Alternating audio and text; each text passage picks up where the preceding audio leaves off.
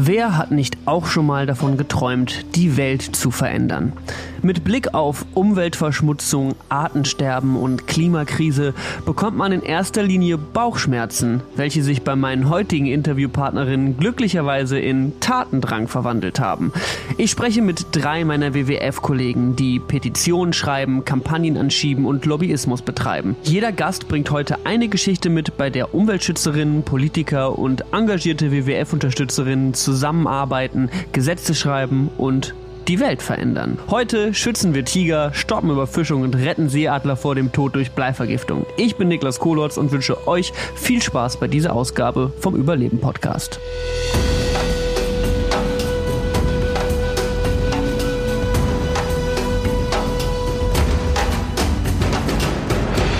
Und zum Einstieg rede ich deswegen heute mal mit Roland Gramling. Der arbeitet in der Presseabteilung vom WWF. Hallo Roland, wie geht's dir? Hallo, ja, gut soweit.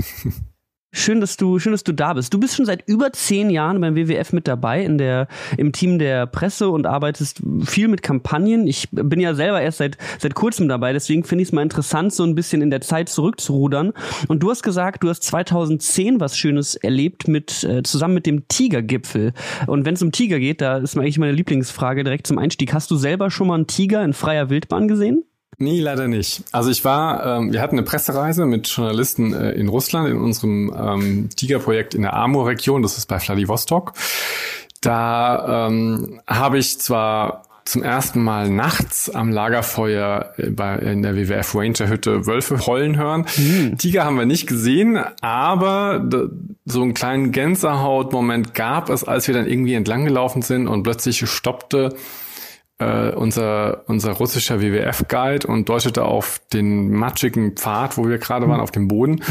Und da war tatsächlich eine Tigerspur. Oh, wow. Äh, und er meinte so, ja, höchstens eine Stunde alt. Und das war dann schon, also zum einen ist die Spur echt groß. Ähm, sowas sieht man jetzt, wenn ich jetzt in Brandenburg Mountainbike fahren gehe, sehe ich sowas nicht, sowas Großes auf dem, auf dem Grund. Ähm, und natürlich auch zu wissen, okay, eine Stunde ist wirklich nicht lange. Ja, und das sind dann die Tatzen, die Spur, die man sieht, oder war das ein Kothaufen genau. oder sowas? Nee, nee, eine, eine, Tatze. Wir haben damals auch äh, so ein, äh, so ein ein Euro Stück zum Größenvergleich daneben gelegt und ein Foto gemacht, weil es echt groß war. Oh Wahnsinn, okay. Wir hatten auch schon mal hier im, äh, im Überleben Podcast tatsächlich eine ganze Folge über Tiger, äh, Tiger King von freien und gefangenen Katzen im April für die Leute, die es nachhören wollen. Ähm, und da haben wir auch schon mal ähm, mit äh, der Katrin Samson gesprochen, die ja bei uns auch als Tigerschützerin arbeitet. Und selbst sie hat gesagt, dass sie, dass sie in freier Wildbahn noch keinen Tiger entdeckt hat, was ich auch schon äh, krass finde. Es ist sehr selten und das liegt ja auch unter anderem daran, dass die Zahl Zahl der Tiger enorm runtergegangen ist. Also ich glaube, wenn ich das richtig recherchiert habe, 2009 gab es etwa 3200 Tiger nur noch weltweit. Ist das, ist das richtig so? Genau, das war 2009, das war der Tiefstand. Seitdem geht's ja dann auch wieder bergauf, langsam, aber stetig. Und tatsächlich ist natürlich so, dass man Tiger jetzt anders zum Beispiel als Löwen oder Tiere in der Savanne leben Tiger dann doch eben in Wäldern und oder im, im tropischen Regenwald. Und das ist sehr schwer, die zu sehen einfach. Also mhm. vergleichbar mit Luchs im Deutschland, dem läuft man auch nicht einfach über den Weg, weil die einfach echt gut versteckt sind. Ja. Aber ich kenne WWF-Kollegen in Russland, äh, der eine, der macht dann auch immer bei dem Tigerzensus mit. Also das sind diese Zählungen, die es in Russland gibt. Und der hat, glaube ich, drei bis fünfmal schon einen Tiger gesehen. Wow. Ich bin mir nicht ganz sicher. Auf jeden Fall hatte der mehrere Sichtkontakte und Begegnungen. Um ganz ehrlich zu sein, ja, einen Tiger in freier Wildbahn zu sehen wäre super, aber nicht unbedingt zu Fuß. also jetzt auf dem Hochsitz sitzend oder in so einem Jeep meinetwegen. Aber wenn ich jetzt durch den Wald laufe, bin ich ja froh, wenn ich keinen Tiger sehe. Ja, ja tatsächlich. Das kann ich auch nachvollziehen. Ähm, und 3200, das ist eine Zahl, um da mal eine Relation zu haben. Also man vermutet, dass einst äh, ganz Asien eigentlich äh, in, in, der Wildnis von Tigern mit so ungefähr 100.000 Tigern besiedelt war. Also das sind, waren echt mal richtig, richtig viele Tiere. Ganz, ganz wenige. Und 2010 kam dann ähm, ja eine Aktion, beziehungsweise du kannst uns vielleicht so ein bisschen in der Zeit zurückbringen. Was ist da passiert? Was, wie, wie hat man versucht zu handeln? Äh, wie hast du selber diese Kampagne mit, miterlebt, um diesen Tigerbestand da was dran zu verändern? Ja, 2009 war eben der niedrigste Stand, wie du gesagt hast. Und ähm, da war relativ klar, wenn wir noch ein bisschen warten, dann ist der Tiger einfach weg in freier Wildbahn. 3200 ist für eine Katzenart einfach ziemlich wenig. Und es war so, dass dann der chinesische Kalender kennt ja Tierzeichen, ähm, der ist ja ein bisschen anders strukturiert als unserer, also Jahr der Ratte, Jahr des Pferdes und eben Jahr des Tigers. Und 2009 äh, guckte man auf den Kalender und stellte fest, okay, 2010 ist das Jahr des Tigers. Das bedeutet in ganz Asien eigentlich, im ganzen asiatischen Kulturkreis äh, liegt so ein so Fokus auf diesem Tier. Und das wollten wir eben auch von Seiten des WWFs nutzen, um dort politisch auch eine Wende zu erreichen und haben eine internationale Tigerkampagne gestartet. Also das war wirklich das ganze WWF-Netzwerk weltweit hat in diesem Jahr den Schwerpunkt gehabt Tiger und wir eben auch hier in Deutschland. Und äh, das war ja ein spannendes und sehr aufregendes Jahr. Es ging dann wirklich zwölf Monate und man hat dann von Anfang an äh, eben auch auf so einen Tigergipfel hingearbeitet, wo man wollte, dass sich die Regierungsvertreter der heute noch oder der verbliebenen 13 Verbreitungsstaaten vom Tiger, mhm. also das ist zum Beispiel Russland, China, Indien, Nepal, Indonesien, dass die sich eben treffen auf einem Tigergipfel und dann eben gemeinsam beraten und auch Aktionspläne und einen Rettungsplan für den Tiger ins Leben rufen. Hm. Ich finde das so interessant, wenn man sich das, äh, das anhört, dass sie eine Welt, dass es eine weltweite Aktion ist, quasi dafür Aufmerksamkeit zu erschaffen, weil ich meine jetzt mal grundsätzlich äh, gibt es ganz, ganz viele Länder, in denen der Tiger noch nie war. Also wenn man jetzt in Deutschland Leute für den für den Tiger mobilisieren soll, hattest du das Gefühl, das war schwierig oder sind Leute da in der Öffentlichkeit schnell drauf angesprungen, wenn man wenn man davon gehört hat? Hm, ja, die sind schnell drauf angesprungen. Ich glaube, Klar, es gab in Deutschland noch nie Tiger, ähm, aber es gibt ja dann durchaus charismatische Tierarten, mit denen man was verbindet. Und der Tiger ist so ein Symboltier. Hm. Und und weit über den asiatischen Kulturkreis hinaus. Ich glaube, jeder hier in Deutschland verbindet etwas mit dem Tiger. Ja. Und es war auch klar, dass es in Deutschland eben Mittel und Wege gibt, wie wir was machen können für den Tiger. Also nicht nur der WWF hat ja zahlreiche Tigerprojekte in Asien, sondern es ging dann ja auch der Tiger als Symbolbild für ein ganzes Ökosystem, für ja auch für Klimawandel, weil die Tigerwälder zu schützen bedeutet auch natürlich CO2-Kohlenstoffspeicher zu schützen. Also ich fand es schon, dass die Begeisterung für den Tiger in Deutschland sehr groß war. Hm, hm. Und äh, wenn wir jetzt über Tigerschutz reden, da haben wir schon mal in, einem, in dem Podcast über Tiger eben schon mal genauer darüber ges gesprochen, wie genau man Tiger schützen kann und was man braucht und was man tun soll. Ich möchte mich jetzt ganz gerne mit dir so auf die, die Öffentlichkeit und äh, Öffentlichkeitsarbeit und die Kampagne fokussieren. Wie genau habt ihr denn dann versucht, diesen Tigergipfel herbeizuführen, beziehungsweise habt ihr dann direkt schon Forderungen reingegeben? War das schwierig, diese Parteien an einen Tisch zu bringen? Wie habt ihr da gehandelt? Ja, grundsätzlich war uns von Anfang an klar eigentlich, dass, ähm, dass es hier ein Agreement braucht, dass es wirklich eine Politik oder eine politische Entscheidung braucht. Und man muss sich immer vor Augen halten, es gab bis zu diesem Tigergipfel noch nie einen politischen Gipfel, auch mit hochrangigen Regierungsvertretern, Staats- und Regierungschefs stellenweise, zum Beispiel Herr Putin, die sich wegen einer einzigen Tierart getroffen haben. Also allein, dass es so ein Gipfel einberufen wurde, war schon mal ein großer Erfolg. Und dann der zweite war eben, dass wir als WWF von Anfang an gesagt haben, wir haben ein Ziel, nämlich TX2, also Tiger mal zwei. Tigerverdopplung innerhalb der nächsten zwölf Jahre, nämlich genau bis zum nächsten Jahr des Tigers nach dem chinesischen Kalender 2022. Das war das Ziel vom WWF. Und Letztlich muss man sagen, wurde dieses Ziel dann auch zum Ziel der Politik und von diesen Ländern. Was sind dann quasi für Methoden gewesen, um die Aufmerksamkeit drauf zu lenken oder die Forderungen an den Tisch zu bringen? Ich habe mal mitbekommen, es gab wohl eine, eine Promotion-Aktion, wo mit einem, mit einem Beamer an Häuserwändern vorbeigefahren wurde und ein Tiger darauf projiziert wurde, der dann über die Häuser springt. Genau. Also wir in Deutschland haben dann damit so ein bisschen experimentiert. Wir hatten diese Running Tiger Aktion in mehreren Großstädten, wo einfach eine, ein riesiger Tiger auf, auf Gebäude ähm, projiziert wurde von einem fahrenden Auto aus und der Tiger rannte dann quasi durch die deutschen Großstädte. Das war so, ja, das sollte natürlich Aufmerksamkeit generieren für den Tiger. Es sollte auch der deutschen Politik verdeutlichen, okay, der Tiger muss Teil von internationalen Abkommen sein, der Tiger muss Teil von der Entwicklungs- und Umweltzusammenarbeit sein. Und die Kollegen vom WWF Russland fanden das so toll, dass sie dann diese Aktion eben auch in St. Petersburg zu diesem russischen Tiger oder zu dem internationalen Tigergipfel, der von Russland ausgerichtet wurde, wiederholt haben. Mhm. Und was war das für ein Gefühl, das zu begleiten? Weil ähm, du bist 2010, du hast gesagt, du hast 2008 ungefähr beim WWF angefangen, oder? Also du warst äh, gerade, ich, ich sag mal, noch etwas frisch, wenn man das so ausdrücken kann. Ich bin immer noch frisch. Du dich, du dich immer noch frisch nach zwölf Jahren, Wahnsinn.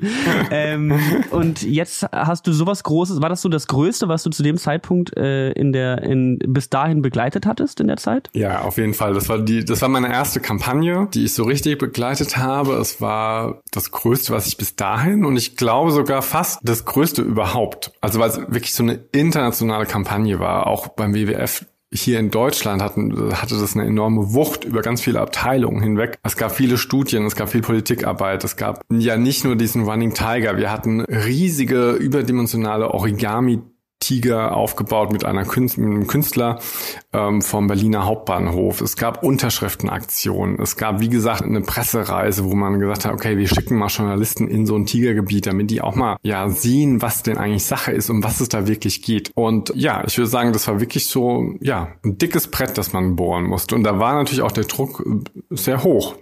Jetzt äh, ist natürlich super aufregend, die Politik auf so eine Art und Weise zu beeinflussen. Aber inwiefern? Wir haben jetzt 2020, also wir stehen zwei Jahre vor dem Ende dieses äh, Ziel, was ihr euch 2010 gesetzt habt. Inwiefern ist das denn jetzt erfolgreich gelaufen? Also ich würde sagen, es war auf jeden Fall in vielen Tigerstaaten ein Erfolg, weil es zum Umdenken geführt hat. Es gibt auch schon einzelne Länder, die eben ihre nationalen Tigerbestandszahlen verdoppelt hatten. Und zwar weit vor der Zeit. Zum Beispiel Nepal. Auch Indien steht sehr gut da. Russland sowieso. Also da geht's überall mit den Tigern nach oben. Klar, man muss auch sagen, sagen in anderen Ländern, ähm, die einen hohen Bevölkerungszuwachs haben, die hohen wirtschaftliche Dynamik haben, die an sich auch schon damals 2010 weniger Tiger hatten als zum Beispiel Russland oder Indien. Da muss man nach wie vor wirklich genau hingucken und da muss auch noch einiges passieren in den nächsten zwei Jahren. Aber grundsätzlich haben wir erstmal eine Kehrtwende für den Tiger geschafft. Aber Erfolge im Naturschutz können sehr flüchtig sein. Das kann auch schnell wieder, wir haben das bei Nashorn oder Elefant vor 20 Jahren, da ging es denen auch besser und jetzt haben wir wieder eine große Wildereikrise. Da muss man genau hingucken. Aber ich finde, es gab ein großes Umdenken, auch was die Tigerfarmen zum Beispiel angeht in Südostasien, die wir ja immer gefordert haben zu schließen. Das sind alles so Sachen, wo ich glaube, das hat auch nur funktioniert, weil da eben ein Internet internationaler Druck entstanden ist. Hm. Ganz bestimmt. Und vor allem auch, äh, wenn man, wenn man sowas begleitet und häufiger solche Kampagnen sieht oder du jetzt auch sagst, in den letzten Jahren ist das für dich immer noch wahrscheinlich eine der größten, an der du jemals teilgenommen hast, dann, dann fühlt sich das bestimmt auch toll an, wenn man so einen kleinen Erfolg dann mal verbuchen kann, auch wenn man nicht weiß, wie lange der hält. Ähm, ist das was für dich, wo du manchmal noch gerne darauf zurückblickst und sagst, das ist echt gut gelaufen oder dich auch daran orientierst, wenn du jetzt irgendwie Kampagnen gestaltest? Also orientieren, wenn man so Pressearbeit und Kommunikation macht, auf jeden Fall. Da sollte man ja immer nach den Best Practice Praxisbeispielen sich orientieren. Und grundsätzlich ist natürlich sowas immer auch ein Beweis dafür, dass Naturschutz funktioniert. Und das finde ich ja sehr wichtig, hm. dass man einfach nochmal sieht, also gut, die Menschen verursachen die Probleme, sie können sie aber auch lösen. Das finde ich ja sehr hoffnungsvoll. Und ich glaube, Hoffnung oder Optimismus ist irgendwas ganz Wichtiges, wenn man im Naturschutz arbeitet. Mit Sicherheit. Cool, Roland. Danke dir auf jeden Fall. Und als nächstes spreche ich dann jetzt mit Daniel Guljasch, auch vom WWF Campaigning Team. Und wir springen vor ins Jahr 2012. Das war eine Zeit, in der so etwa zwei Drittel der europäischen Gewässer überfischt waren. Äh, das ist auch direkt meine erste Frage an dich, Daniel. Was heißt eigentlich überfischt? Wir sprechen eigentlich von überfischt, wenn ein Fischbestand sozusagen mehr äh, Fische gefischt werden, als sie nachwachsen können. Das heißt also, dass ähm, wenn zum Beispiel, äh, man kann sich das ganz gut vorstellen, dass äh, wenn mehr Fische entnommen werden, dann können weniger sozusagen Fische im nächsten Jahr wieder da sein und dann werden das, wenn sie einmal überfischt sind, immer stetig weniger, bis es irgendwann den, Fischerei, den Fischbestand überhaupt nicht mehr gibt. Okay, und wie macht man sowas fest? Weil ich meine, wir haben jetzt gerade eben über Tiger gesprochen, die kann man zählen, da geht man vielleicht irgendwo in den Wald oder stellt Kameras auf, aber taucht da jemand auf den Grund des Meeres und zählt die Fische oder wie kann ich mir sowas vorstellen? Also soweit äh, ich weiß, sind das mehrere Faktoren, mit, man, mit denen man das misst. Äh, zum einen macht man äh, Probe, also man erfasst sozusagen, wie viele Fische überhaupt gefischt wurden in etwa in einer bestimmten Region. Das Meer ist unterteilt in so ganz viele kleine Schachbrettmuster sozusagen und da wird sozusagen verortet, wie viel wird da gefischt und die merken, wenn es weniger wird. Ähm, die zweite Möglichkeit ist, dass man tatsächlich auch sowas wie Probeuntersuchungen äh, macht auf dem Meeresgrund. Das heißt, man guckt sich an, wie dort, wo die Fische laichen, wie viele dort sozusagen also äh, Laich hinterlassen und dort wieder neue Fische mhm. ähm, herkommen. Okay, okay. Und wir gehen jetzt mal in der Zeit zurück ins Jahr 2012. Da war eine Prognose, da stand eine Prognose im Raum, die hat gesagt, dass wir, wenn wir so weitermachen, 2022, das wäre ja jetzt bald, dass wir dann keine Fische aus Wildfang mehr haben würden. Das klingt extrem alarmierend. Du warst damals auch beim WWF und hast das mit begleitet. Wie, wie ist das so aufgekommen intern, dieses Thema? Und wie wurde das angegangen, diese Problematik? Die Kolleginnen, die an zu dem Zeitpunkt an dem Thema Überfischung gearbeitet haben in Europa. Die haben quasi mit den Alarmglocken geschellt und haben also gesagt, wenn wir da jetzt nicht dringend was unternehmen, dann sieht das echt düster aus. Und äh, haben dann gleichzeitig ähm, gesagt, dass wir also über das gemeinsame Fischereigesetz, was die EU verwaltet ähm, und das sozusagen regelt, wie alle Länder der EU fischen, mhm. dass dieses Gesetz reformiert wird. Okay, also es gab schon ein Gesetz, das Fischerei irgendwie reglementiert hat in Europa damals. Genau, es gibt äh, dieses gemeinsame Fischereigesetz, gibt es schon äh, seit mehreren Jahrzehnten und das wird alle zehn Jahre wird das neu geschrieben. Hm. Ähm, das wird überprüft, muss das aktualisiert werden, gibt es da Veränderungen und so weiter. Und äh, diese sozusagen Überprüfung, die startete 2011, glaube ich, und das dauert meistens so ein bis zwei Jahre. Und hm. die wollten wir nutzen, um in das Gesetz ähm, Verordnungen einzubringen, von denen wir als WWF der Meinung waren, dass das die Überfischung beenden kann. Okay, also es gab quasi schon die, die, die Idee, dass dieses Gesetz überarbeitet wird oder verändert wird. Und es stand vielleicht ein bisschen die Gefahr im Raum, beziehungsweise das wäre meine Frage, stand die Gefahr im Raum, dass es so umgeschrieben wird, dass wir wirklich auf eine, auf ja, ein Meer zusteuern, in dem wir keine Fische mehr fangen können, weil es überfischt wird. Also war das ein Risiko? Das Risiko war sogar noch ein bisschen schlimmer. Das Risiko war, dass wenn es so geblieben wäre, wie es zu dem Zeitpunkt war, dann wäre die Entwicklung höchstwahrscheinlich so gekommen, dass wir eben 2022 kaum noch gesunde Fischbestände in Europa hätten. Ähm, es hätte sich auch noch verschlechtern können. Also Gesetze werden ja manchmal auch verwässert äh, zugunsten eben zum Beispiel einer größeren Ausbeute. Und wir wollten es aber nutzen, dass es eben verbessert wird und damit äh, die Fischbestände sich erholen können. Und wenn wir jetzt darüber reden, Gesetze zu schreiben, da haben wir auch schon mal in diesem Podcast äh, vor kurzem erst darüber geredet, in unserer Folge über Lobbyismus vom 26. Juni. Können die Hörer auch sehr gerne nachhören, wenn sie da Interesse dran haben. Das heißt, da muss dann Lobby lobbyiert werden, vermutlich, oder? Das heißt, ihr habt dann irgendwie versucht, die zuständigen Politiker und Politikerinnen zu erreichen oder wie, wie läuft das ab, wenn man sagt, so, wir wollen jetzt dieses Gesetz mitschreiben? Das stelle ich mir gar nicht mal so einfach vor. Das läuft im Prinzip so ab, dass also zunächst mal sind die Politiker aus der EU dafür zuständig, eben dieses Gesetz zu überprüfen. Da gibt es dann so ein paar Spezialisten, die das von dem EU-Parlament betreuen. Und dazu gibt es dann die alle Minister von jedem einzelnen EU-Land, die darüber abstimmen müssen, wie das Gesetz sozusagen schließlich aussehen soll. Und die Arbeit des WWF besteht dann darin, genau diese Politikerinnen zu überzeugen, dass unsere Argumente halt dafür sprechen, dass nachhaltigere Gesetze aufgenommen werden müssen. Mhm. Und die ist überzeugend, das passiert tatsächlich, ähm, so wie Susanne das, glaube ich, auch in dem Podcast beschrieben hat. Das können persönliche Gespräche sein, das können Telefonanrufe sein, das sind aber auch, ähm, dass wir zum Beispiel wissenschaftliche Studien erarbeiten, in denen wir aufzeigen, welches Gesetz zum Beispiel welche positive oder negative Wirkung haben kann. Und das bedeutet auch viel Öffentlichkeitsarbeit. Denn den Politikern ist schon wichtig, was die Bevölkerung denkt und wie die überhaupt die Gefahr einschätzen und wie wichtig ihnen das ist. Und deshalb gehört äh, dann begleitend zu diesem klassischen Lobbyismus auch dazu, zum Beispiel Pressearbeit zu machen oder eben auch dafür zu sorgen, dass dieses Thema überhaupt in den Medien mal aufgenommen wird. Und da hattet ihr damals auch so eine große Kampagne gestartet, die hieß Wir sind der Schwarm. Und das finde ich auch, die Seite ist sogar noch online. Also wenn man da heute draufklickt, dann sieht man sogar noch die Blogartikel, die ihr damals geschrieben habt und wie ihr das Ganze begleitet habt. Das heißt, ihr habt da wirklich versucht, auf einem großen, auf einer großen Art und Weise viele Leute zu erreichen und dafür zu mobilisieren. Inwiefern hast du das Gefühl, weil ich meine, wir haben jetzt gerade eben, habe ich mit Roland über Tiger gesprochen und ich habe das Gefühl, Tiger, damit kann man, damit erreicht man Leute sehr schnell. Ja, das, sind, das ist ein Tier, das mögen viele Leute, das kennen viele Leute. Wie ist das mit so einer, ja doch ein bisschen komplexeren Thematik wie Fischereipolitik, also sowas irgendwie an viele Leute ranzutragen und die dafür zu interessieren. Ähm, wie war das Gefühl? Hattest du das Gefühl, das war ein bisschen schwer? ja, also ich hatte das Gefühl, dass es ziemlich kompliziert war, weil erstens also äh, Fische äh, tatsächlich ziemlich weit weg sind von, aus unserem Alltag. Also wir gucken ja meistens nicht mit einem Schnorchel irgendwie jeden Tag mal unter die Meeresoberfläche.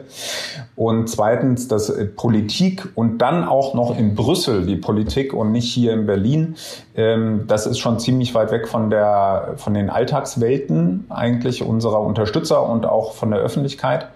Und deshalb haben wir versucht, uns so einen, einen etwas anderen Weg zu gehen als jetzt bei den Tigern, die ja meistens schon durch ihre wunderschöne, majestätische Art äh, einfach sehr beeindruckend sind und haben über Wir sind der Schwarm versucht, unseren Unterstützern und den interessierten Menschen Mut zu machen, indem wir gesagt haben, ihr könnt, wenn ihr euch engagiert, wirklich was bewegen. Also gerade auch äh, was Online-Aktivismus anging. Also damals kam das so auf, dass man äh, sich eben auch im Netz engagieren kann und nicht nur auf der Straße.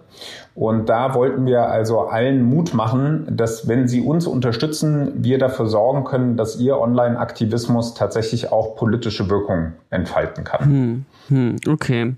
Also ihr seid quasi rangegangen, ich stelle mir das so vor, man steht eben vor dem großen Risiko, dass da so ein Ökosystem zusammenbrecht, die, die, die Fischer, davon hängen ja auch Fischer ab. Das frage ich mich auch, ob, wenn ich jetzt ein Fischer bin und dann bekomme ich da quasi neue Regulierungen, weil das wird ja bestimmt einigen Fischern den Alltag bestimmt auch schwieriger machen als vorher.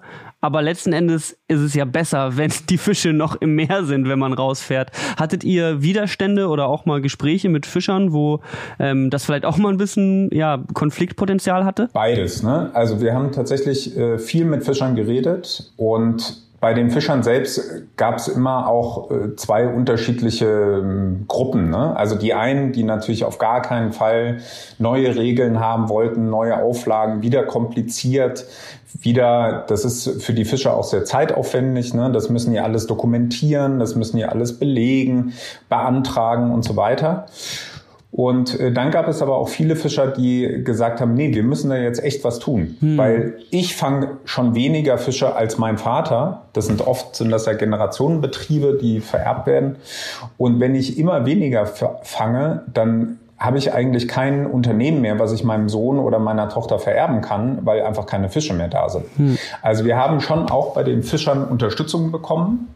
Ähm, und wir haben auch dafür gesorgt, zum Beispiel, dass sich diese Fischer einfach direkt mal mit so einer Politikerin zusammensetzen können. Hm, cool. Weil oft ist das halt so, dass äh, die Politiker ja halt sehr weit weg sind ne? und die Fischer wiederum eben von der Politik äh, sich auch oft nicht gehört fühlen.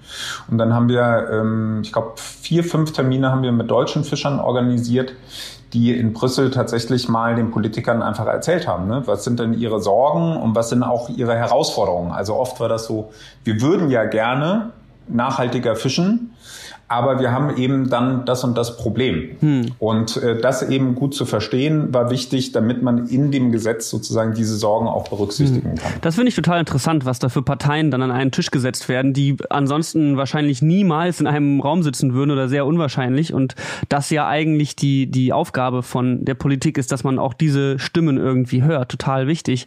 Also ihr müsstet damals Leute erreichen, Politiker und Politikerinnen im, im EU-Parlament. Wie habt ihr das gemacht? Was gab es da für Methoden? Ich habe auf der Seite ein bisschen nachgelesen, dass es auch von Kindern gemalte Bilder von Meeres- und Meeresvorstellungen gab und Daumenkinos und sowas. Also es war ziemlich kreativ teilweise, wie da rangegangen wurde. Wir haben verschiedene Wege gesucht. Ne? Also neben den, ich sage jetzt mal, klassischen Lobbyismuswegen, die wir jetzt eben hatten, also Gespräche unserer Expertinnen, dann wie gesagt die Gespräche mit den Fischern organisiert.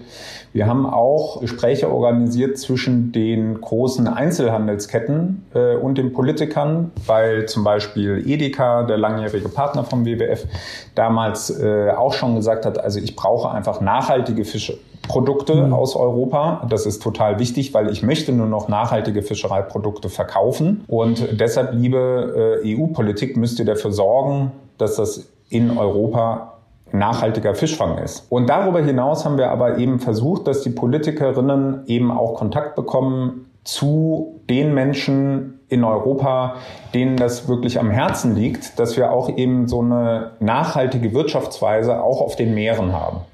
Und da haben wir äh, eben mehrere Möglichkeiten geschaffen. Das heißt, äh, was heute schon fast Alltägliches. Wir haben zum einen eine Petition gehabt, die konnte man in Deutschland, aber auch äh, europaweit unterschreiben. Wir haben dann, äh, was du eben gesagt hast, quasi ein Maltool, was wir auf einer Webseite hatten. Und da konnte man, das waren tatsächlich nicht nur Kinder, sondern auch äh, Erwachsene, die da äh, mitgemacht haben. Das heißt, man konnte am Bildschirm eine äh, Grußkarte malen. Und diese Grußkarte wurde dann tatsächlich an die Politiker im EU-Parlament verschickt, die sich mit dem Thema beschäftigt haben. Und da sind also sehr schöne äh, Karten bei rausgekommen. Die wurden dann als E-Mail verschickt, also wie so eine E-Karte. Auf der einen Seite äh, das gemalte Motiv und auf der anderen Seite ein kleiner Text. Und wir haben dann auch noch bei der Abstimmung, die im EU-Parlament dann im Februar 2012 stattgefunden hat, haben wir die Motive auf T-Shirts gedruckt. Und einige der EU-Parlamentarier ja, fanden das nämlich so nett, dass die sozusagen diese T-Shirts dann angezogen haben im Plenarsaal, cool. weil sie das einfach eine total nette Geste fanden. Mhm. Ja, finde ich auch total nett. Also es gibt auch auf der Webseite ein paar Bilder, die man sich noch anschauen kann, die da gemalt worden sind. Und ich finde es immer super, super schön, wenn ja auch mal so kreative Sachen mit in Politik einfließen, weil häufig ist es halt so trocken und gerade für, für junge Leute, ich glaube für viele Leute einfach manchmal anstrengend zu folgen. Und wenn man es so ein bisschen auflockert oder ein bisschen anders angeht, kann ich mir gut vorstellen, dass ihr da gut angekommen seid bei den, bei den Leuten im Parlament.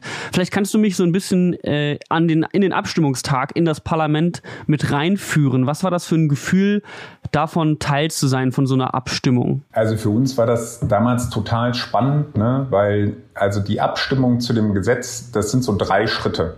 Im ersten Schritt gibt es so ein Expertengremium, die bereiten sozusagen erstmal die verschiedenen Gesetzesabschnitte vor. Und im zweiten Schritt, das ist sozusagen der größte, da entscheidet dann das ganze EU-Parlament über die verschiedenen Möglichkeiten, dieses Fischereigesetz zu gestalten. Und wir haben uns oben in, man kann auf so einem Besucherbalkon, ähnlich wie im Bundestag, kann man sich also hinsetzen und sich den ganzen Parlamentsraum angucken. Und da waren in Vollbesetzung sind das so circa 650 Abgeordnete, die da aus allen EU-Ländern sitzen. Und dann sieht man, wie da also alle mit Kopfhörern, ne, weil du ständig äh, diese Live-Übersetzungen hast. Und ich fand das also schon bei dem Anblick, fand ich das einfach so ein Gänsehautmoment äh, zu sehen. Das ist Demokratie. Ne? Hm. Also da kommen gewählte Vertreter aus den EU-Ländern zusammen, um gemeinsam Entscheidungen zu treffen jenseits aller Sprachen, jenseits aller kulturellen Unterschiede und so weiter, diese Kraft, sich gemeinsam auf etwas zu einigen und gemeinsam diesen Weg dann zu beschreiten, das hat mich also an dem Vorabend schon sehr ähm, berührt. Unglaublicher logistischer Aufwand, so viele Leute zusammenzubringen und wie du auch sagst, dann irgendwie über Grenzen hinwegzuschauen und zu sagen, so wir einigen uns jetzt auf was. Okay, und dann wart ihr da und dann wurde abgestimmt oder wie lief das dann? Genau, und dann war der große Tag gekommen, das war an dem Tag danach. Wir wurden dann am Eingang abgeholt und äh, hochgeleitet auf diese Besucherbalkon ähm, und von dort aus kann man dann zuschauen, wie in dem Parlamentsraum also tatsächlich über die, ich glaube, es waren damals knapp 300 Gesetzesabschnitte ein, einzeln abgestimmt wird. Also das geht ratzfatz. Ne? Da gibt's dann einzelne Abschnitte und da wird dann gesagt, irgendwie jetzt Nummer 67, Gesetzesantrag äh, sowieso, Abstimmung jetzt. Und dann stimmen die Parlamentarier entweder elektronisch oder per Handheben ab und sofort kommt der nächste Abschnitt. Hm. Ne? Also das geht da äh, Arm rauf, runter, Knopf drücken, grün, rot und so weiter. Das geht da ganz, ganz schnell. Und dann saßen wir oben auf unserem Balkon ganz fieberhaft. Wir hatten so Ausdrucke dabei, wo also diese ganzen äh, Abschnitte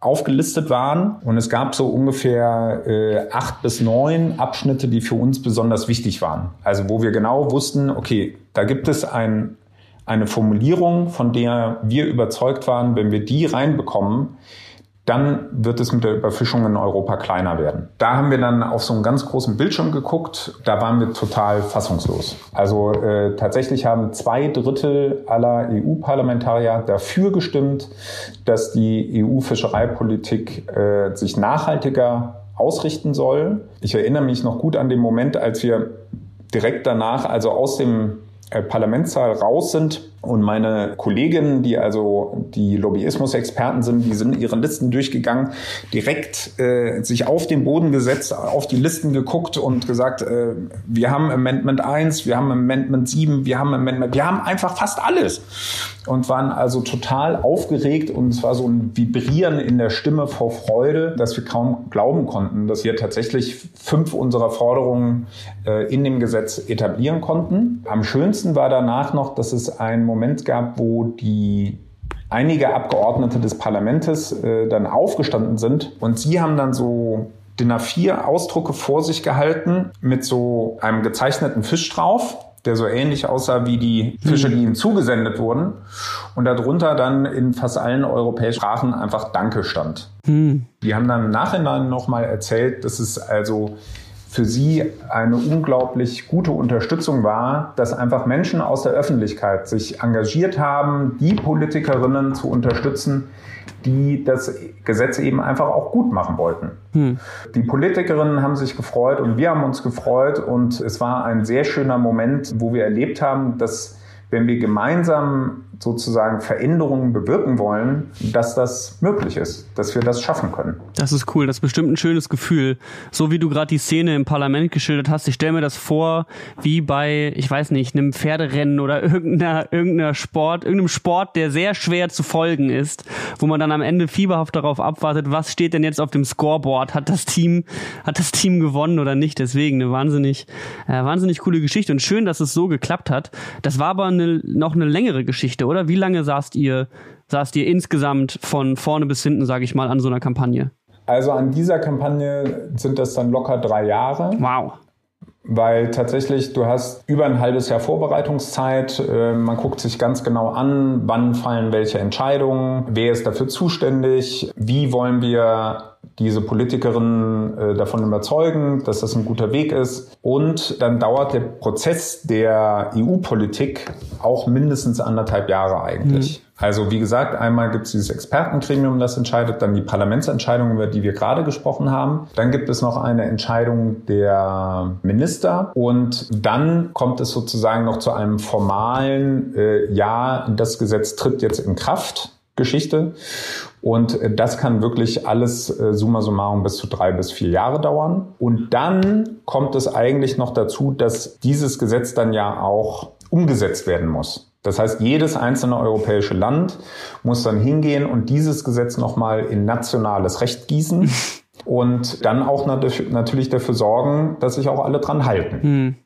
Das ist dann noch mal länger. Ja, ja, ist auf jeden Fall ein langer Prozess von der Idee bis zur Umsetzung, aber umso schöner, wenn man sowas mal ja miterlebt oder mitgestalten kann und dann so ein Erfolgserlebnis äh, dann auch davontragen kann. Deswegen danke dir, dass du die Geschichte mitgebracht hast und das heute erzählt hast. Fand ich super cool. Ja, vielen Dank fürs Zuhören und ähm, was toll war, war einfach, dass wir auch das sehr gemeinsam äh, teilen konnten mit all unseren Unterstützerinnen und Unterstützern die äh, uns dabei geholfen haben und die dann auch ähm, das so hautnah wie möglich mitbekommen konnten. Hm. Also das war ein tolles Gefühl, dass einfach alle gemeinsam äh, daran mitgearbeitet haben. Ja, das glaube ich. Und bestimmt auch ein schönes Gefühl für Leute, die Petitionen unterzeichnen und sowas mit unterstützen, dann zu sehen, dass das auch Früchte trägt und so umgesetzt wird. Das ist natürlich super. Und alles so erfolgreich gelaufen ist. Voll cool. Und als dritte Interviewpartnerin rede ich jetzt mit Nele. Nele Hoffer ist bei uns im Campaigning-Team und hat jetzt vor ganz kurzer Zeit einen sehr, sehr schönen Erfolg verzeichnet. Es ging um Bleimunition. Nele, das war eine sehr, sehr kurzfristige Aktion. Bist du selber davon überrascht, wie schnell das erfolgreich gewesen ist? Ja, also ähm, ich habe am Tag vorher, also ich kann ja kurz erzählen, worum es überhaupt ging. Und dann ähm, ja, kann ich auch erklären, warum ich am Tag, bevor wir dann den Erfolg hatten, richtig sauer geworden bin. Ähm, und zwar, die EU-Kommission wollte bleihaltige Munition verbieten. Bleihaltige ja. Munition ist ein Riesenproblem für die Natur also in manchen Regionen häufigste, aber eine der häufigsten Todesursachen für Seeadler. Ähm, mhm. Laut Europäischer Chemikalienagentur sterben jedes Jahr eine Million bis zwei Millionen Wasservögel an Bleivergiftung durch Bleimunition. Okay, also die werden nicht davon erschossen und fallen dann zu Boden, sondern die trinken das Wasser oder fangen Fisch und dann vergiften die sich an dem Blei, was im See zurückgeblieben ist. Versteht das richtig? Fast. Also ähm, beim Seeadler, das ist ja ein, ein Gott, wie heißt das? Also Raubtier heißt es bei Vögeln nicht, aber ne, weißt was ich meine? ja. Ein Raubtier der Lüfte. Genau. ähm, also der frisst zum einen angeschossenes Wild, das dann verendet. Oder ja. ähm, wenn der Jäger oder die Jägerin ein Tier geschossen hat mit Bleimunition, das ist Schrotmunition, und die Beute quasi in der Natur aufbricht und die Organe liegen lässt, frisst der Seeadler die auch sehr gerne. Und da sind halt die Bleikugeln noch drin. Hm. So, ne? Hm. Frisst also hm. quasi die, die Schrotmunition mit den Organen und ähm, der Seeadler hat auch sehr viel Säure im Magen, kann das gut auflösen und äh, vergiftet sich so.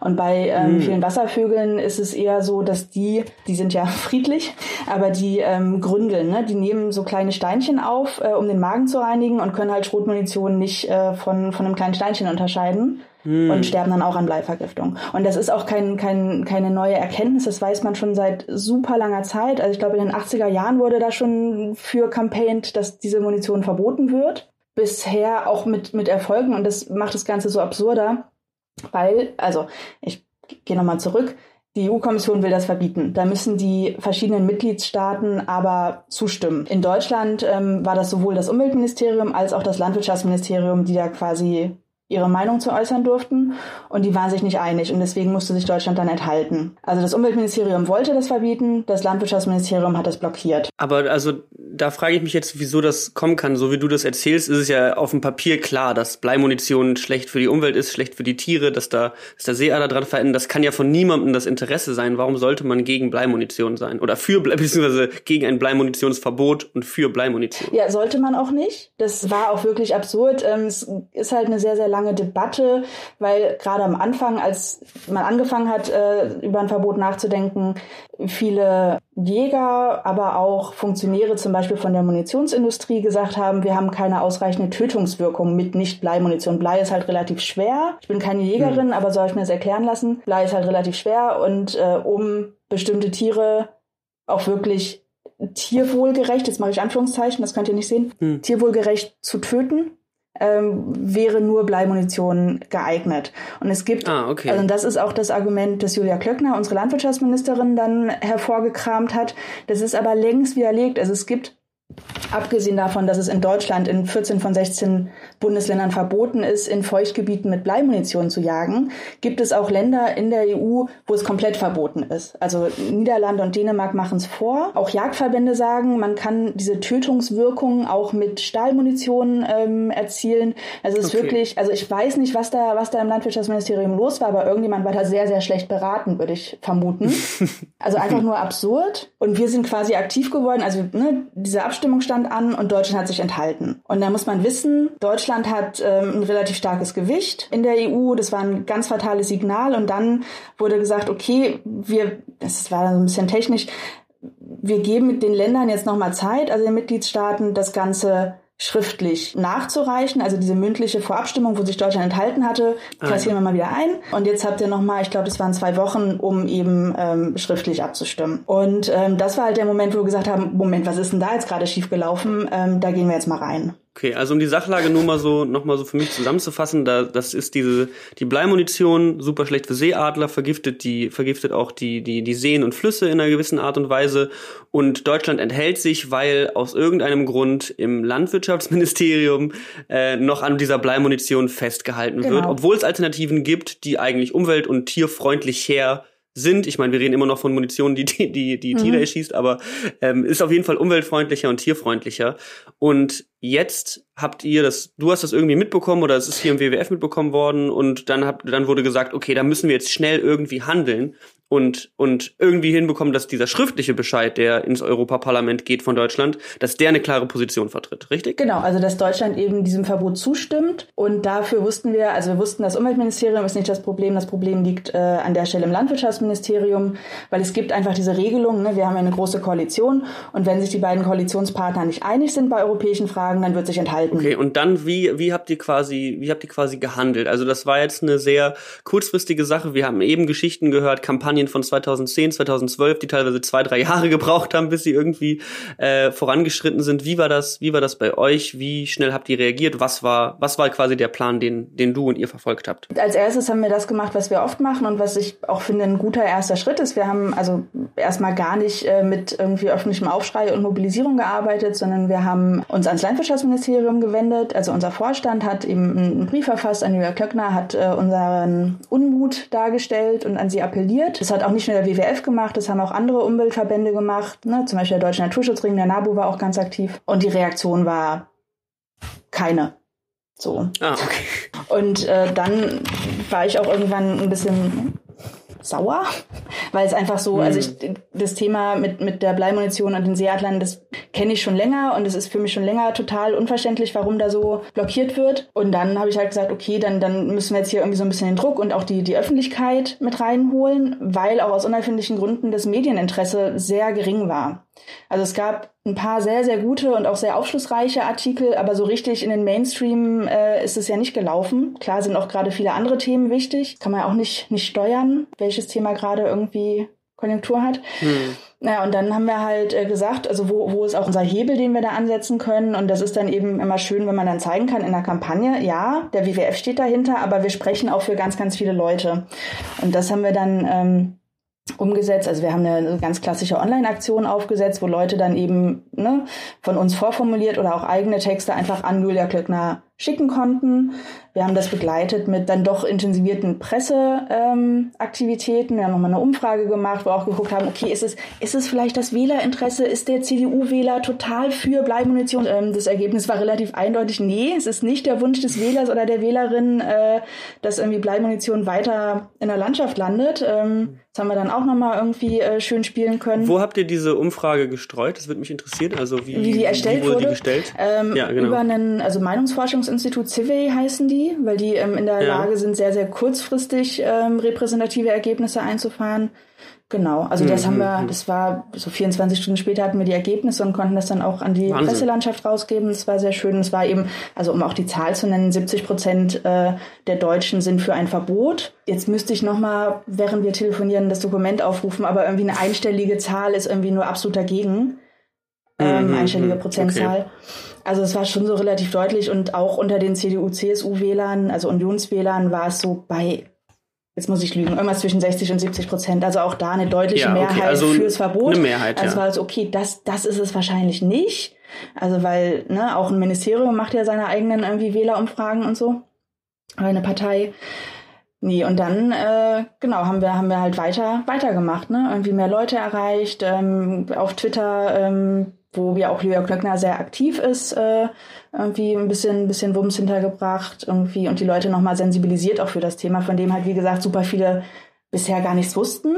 Ne, obwohl das eigentlich schon so mhm. eine lange Geschichte hat und auch viele gar nicht wussten, dass da jetzt irgendwie gerade eine Entscheidung ansteht. Hatten dann auch ein Gespräch mit der Ministerin. Das war auf jeden Fall gut. Hm, also ein Augen, ein, Vier-Augen-Gespräch oder sechs oder acht oder zehn Augen-Gespräch. Aber also es gab ein direktes Gespräch. Es gab Gespräch, ein Gespräch genau mit der mit der Ministerin ähm, eigentlich zu einem anderen Thema, aber das ist da eben auch thematisiert worden. Das heißt, also wir haben das Thema ja, auch da dann nochmal direkt setzen können. Genau, und dann haben wir irgendwann, und das war der Tag, wo ich dann so sauer wurde, wo ich dann auch, also wenn man, wenn man möchte, kann man das auf der WWF-Twitter-Historie, glaube ich, nachlesen. Von den letzten Tagen also, nachlesen, ähm, ja. Weil man, natürlich ähm, sind wir, sind wir respektvoll, aber irgendwie, also ich bin auch respektvoll geblieben, auf jeden Fall würde ich sagen, in meiner Kommunikation, aber ich hatte echt auch äh, die Schnauze voll irgendwann, weil es so, Ja. So, und dann gab es noch einen Artikel, sehr, sehr gut recherchiert, der auf Riff Reporter erschienen ist, wo dann, also auch so, ich kann jetzt mich jetzt nur auf den Artikel berufen, ich kenne die Originalquellen nicht, aber wo eben nochmal dargestellt wurde, wie auch ein leitender Beamter aus dem Landwirtschaftsministerium sich an Vertreter der Munitionsindustrie gewandt hat, auf der Suche nach weiteren Argumente für ein, also gegen ein Verbot und so. Und es hm. war einfach irgendwie, wir hatten dann insgesamt irgendwann so eine Situation, wo es, glaube ich, einfach nur noch peinlich war, hm. da jetzt irgendwie dran festzuhalten, weil einfach die, die Stimmung dann so, so, so eindeutig war. Und das wurde dann auch der Landwirtschaftsministerin irgendwann klar, dass sie da irgendwie Positionen vertritt, die man nicht vertreten kann. Genau, also sie hat irgendwie am Wochenende, bevor das, ach, was haben wir heute? Ah, Dienstag. Heute, heute, heute ist Dienstag. Welcher Monat ist es? Ähm, nee, sie hatte irgendwie, also jetzt muss ich ein bisschen lügen, ich, ich will jetzt mal sagen, am Dienstag kam die gute Neuigkeit, am Samstag hat sie, glaube ich, nochmal getwittert und genau die gleichen Argumente wiederholt, ne, mit dem Tierwohl und man könnte irgendwie, sie hat dann noch so, so ein paar so Jagd auf invasive Arten reingebracht, also Jagd auf Arten, die eigentlich nicht zu unserer Biodiversität gehören. Und die könnte man nur mit Blei jagen, weil die sind größer. Und dann sagt jeder mhm. Jäger, der irgendwie beim WWF arbeitet oder irgendwie da draußen unterwegs ist, er muss halt die richtige, das richtige Kaliber wählen, aber das muss nicht Blei sein. Mhm. Also es war halt wirklich so sehr widerlegbar alles, was, was da kam. Ja. Und dann haben aber anscheinend auch die politischen Mühlen irgendwie so ein bisschen weitergedreht. Es gab dann nochmal ein Treffen zwischen Landwirtschaftsministerium und Umweltministerium. Ne? Umweltministerium, mhm. wie gesagt, sowieso voll für ein Verbot. Und dann ja. hat man einen Kompromiss gefunden. Der sah dann so aus, dass, also es war sowieso vorgesehen, dass es eine Übergangsfrist geben würde, wenn ein Verbot kommt. Das sollten zwei Jahre sein und der Kompromiss war dann, also wenn, wenn die Übergangsfrist drei Jahre ist, dann stimmt Deutschland zu. Hm, so. Hm, hm, und das okay. ist natürlich, also wenn wir sagen, irgendwie ein bis zwei Millionen Wasservögel verenden jedes Jahr an Bleivergiftung, dann ist das schon irgendwie, tut das weh und dann ist es ärgerlich, statt einfach zu sagen, zwei Jahre Übergangsfrist und dann ist das Zeug verboten, hm. das irgendwie jetzt nochmal aufzuweichen hat dann wahrscheinlich auch ein bisschen was mit irgendwie Gesichtswahrung und nicht so komplett ja. seine und so ja. ähm, zu tun. Auf jeden Fall war das dann war das dann der Erfolg und du hast es vorhin gefragt, das kommt super selten vor, dass du mhm. also wirklich irgendwie das ganze die ganze Laufzeit war eine Woche, ne? Also das Brief war ein bisschen vorher, wir waren also quasi eine Woche damit draußen. War natürlich auch eine hart getaktete Timeline, weil ja nur so lange Zeit war, bis die Abstimmung dann quasi in Brüssel geschehen musste, ne? also bis, bis Deutschland da seine Stimme einreichen musste. Aber ich habe die letzten zwei Jahre irgendwie mir an, an einer Klimakrise die Zähne ausgebissen und da feierst du halt auch, also kleine Schritte, und, und weißt auch, das sind Riesenerfolge, die es ohne die Umweltbewegung nicht geben würde, aber weißt halt trotzdem die ganze Zeit, es reicht ja alles gar nicht.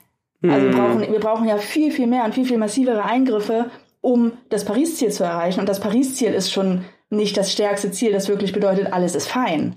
Ja. Also das hat schon sehr, sehr gut getan zu sehen, okay, wir haben jetzt hier irgendwie eine Woche richtig Wumms gemacht und da ist jetzt eine politische Veränderung, auch wenn es eben ein deutlicher Wermutstropfen ist, dass halt das mit diesem Kompromiss einherging. Nee, das war, war, schon, war schon ein schöner Moment. Der ist dann am nächsten Tag kaputt gemacht worden. Wieso? Weil also Deutschlands äh, Positionierung steht nach wie vor. Also Deutschland wird bei der Abstimmung für ein Verbot stimmen, aber die EU-Kommission hat auf Drängen der tschechischen Regierung die Abstimmung jetzt erstmal vertagt auf September. Mhm. Okay. Also da ist es schwer, ganz hundertprozentig zu sagen, woran liegt das jetzt und, und was sind da die, die, also so. Ich vermute mal, die tschechische Regierung ist nicht komplett für ein Verbot und hat eben formal, also wegen formellen Gründen, weil es so ein bisschen mit irgendwie erst per Zoom und dann jetzt schriftlich mhm. und irgendwie in Corona-Zeiten ist alles ein bisschen anders und jetzt noch diese Änderung, die Deutschland da wollte und so gesagt, okay, dann äh, müssen wir das jetzt, wenn wir uns treffen, müssen wir darüber ähm, abstimmen. Das soll jetzt im September stattfinden. Sowohl Landwirtschafts- als auch Umweltministerium haben aber bestätigt, nee, also ne, Deutschlands Zustimmung für das Verbot steht. Die deutsche Entscheidung wurde umgelenkt durch so ein schnelles Einlenken von, von dir, von euch. Das ist natürlich ein super, super starkes, also auch mal, auch mal schön, solche Erfolge zu feiern. Du hast es gerade angesprochen. Du sitzt jahrelang an Thematiken, die, die leider viel frustrierend sind. Und genau deswegen wollte ich auch diese, diese Podcast-Folge äh, mit dir und den anderen Gästen aufnehmen, weil ich mir dachte, Mensch, so viele Sachen sind manchmal frustrierend. Auch hier im Podcast äh, hört man von Problematiken und dann denkt man so, oh Gott, das ist noch so weit weg, bis wir da einen Erfolg feiern können. Aber äh, sowas zu hören mhm. und auch, dass sowas so schnell funktioniert und vor allem, was ich toll fand bei allen drei Geschichten, ähm, immer kommt es darauf an, dass die Unterstützerinnen und Unterstützer von uns, wenn sie schnell handeln und Petitionen unterzeichnen, dass es was, dass es was bewirken kann und dass man wirklich was verändern kann mit öffentlichem Druck auf die Politiker und mhm. Politikerinnen. Deswegen, äh, ich finde es super und äh, bedanke mich auch nochmal bei dir für diese super schnelle, super schöne Arbeit. Ich finde es, als ich das mitbekommen habe, ich habe mich super gefreut, dass das so einen schnellen, äh, tollen Erfolg verzeichnet hat und das äh, jetzt in so einer schnelllebigen Zeit, wo so viel anderes passiert, ist echt, mhm. ist, ist Wahnsinn. Ja, wobei, also eine Sache, also ich würde dann die Chance nutzen und auch den Unterstützern danken, die halt wirklich also auch super engagiert gemacht haben. Ne? Also die haben halt nicht nur irgendwie unterzeichnet, die waren halt dann auch in den sozialen Medien aktiv, die haben ja irgendwie E-Mails geschrieben und also das war, war auch ganz toll irgendwie zu sehen, dass da nicht nur ich irgendwie voll hinterstehe, sondern irgendwie auch so viele Menschen da draußen. Aber was man halt auch nicht vergessen darf, und das ist, das ist super hart auszuhalten, also wie, ne, die, diese Eilaktion, das war jetzt irgendwie ne, mit Vorbereitung, das ist irgendwie zehn Tage gewesen sein, so alles in allem. Aber das Thema habe ich ja vorhin gesagt, ne, seit den 80er Jahren ist das ein Thema und wir arbeiten immer noch dran. Ne? Mhm. Also das ist halt ähm, so. Aber ja. Schritt für Schritt, Schritt, Schritt, für Schritt. Schritt. Das kann man, das kann man festhalten. Nele, vielen Dank, dass du, dass du im Podcast dabei warst und deine Geschichte geteilt hast. Super interessant. Vielen, vielen Dank dafür. Ja, danke, dass ich die Geschichte teilen durfte. Kein Problem.